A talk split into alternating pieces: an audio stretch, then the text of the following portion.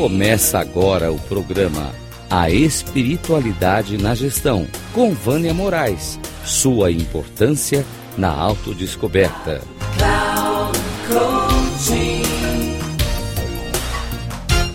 Olá, hoje eu vou trazer um trecho do livro Aprenda a Perdoar e Tenha um Relacionamento Feliz, do Dr. Fred Lux, Luskin. O que é o perdão? Uma das minhas explicações favoritas sobre o que é o perdão está em O Rei Leão, nas palavras de Timão e Pumba, que aconselham Simba a deixar o passado para trás.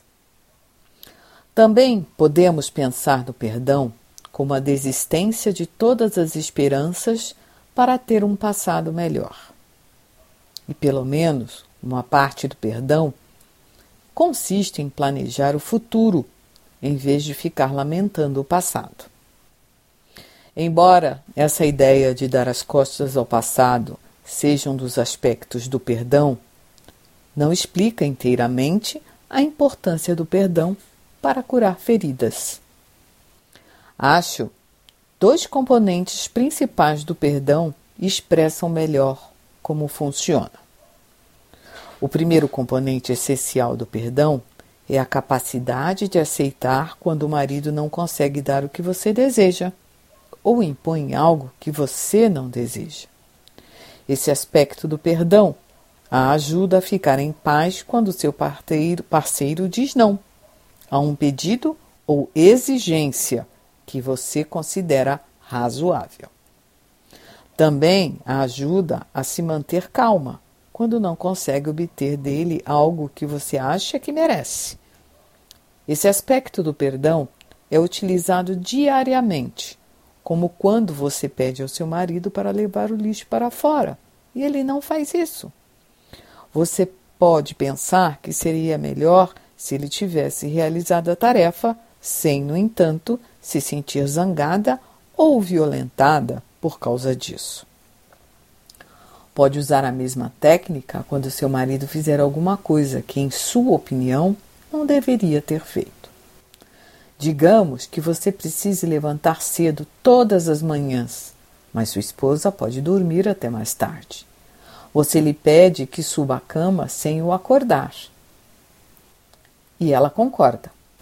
Ainda assim, pelo menos duas vezes por semana, ela o acorda porque deseja ter relações sexuais ou porque quer conversar ou simplesmente faz barulho. Digamos que você precise levantar cedo todas as manhãs, mas sua esposa pode dormir até mais tarde. Ainda assim, pelo menos duas vezes por semana ela o acorda, por, de, por motivos diversos. O fato de ser incomodado quando não deseja, isso torna-se um problema no relacionamento. Vou ensiná-lo a ficar mais calma quando a lata de lixo estiver cheia ou quando você for acordado contra sua vontade. O fato de permanecer calmo não, não a transforma em capacho. Na verdade, existe uma força no fato de saber que você não precisa cair em uma confusão emocional porque o lixo não foi levado para fora ou porque sua necessidade de sono não foi respeitada. A capacidade de perdoar coloca no caminho para alcançar uma vida e um relacionamento, um relacionamento mais forte e bem-sucedido. O perdão lembra que não é só o que o seu parceiro faz ou não faz que machuca você. Boa parte do seu sofrimento vem do fato de ter desejado que seu parceiro fizesse algo diferente do que realmente fez. Você queria que o lixo fosse levado para fora, em vez disso, o lixo ficou dentro. Queria paz e tranquilidade e despertou bruscamente. Desejava uma casa arrumada e encontrou uma bagunça ao chegar. Quando você quer algo diferente do que tem, sempre pensa em brigar.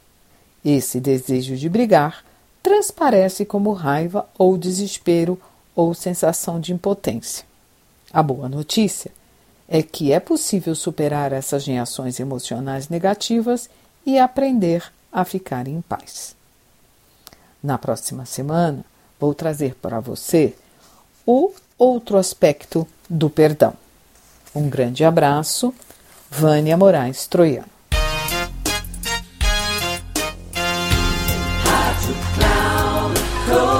Chegamos ao final do programa A Espiritualidade na Gestão, com Vânia Moraes. Sua importância na autodescoberta.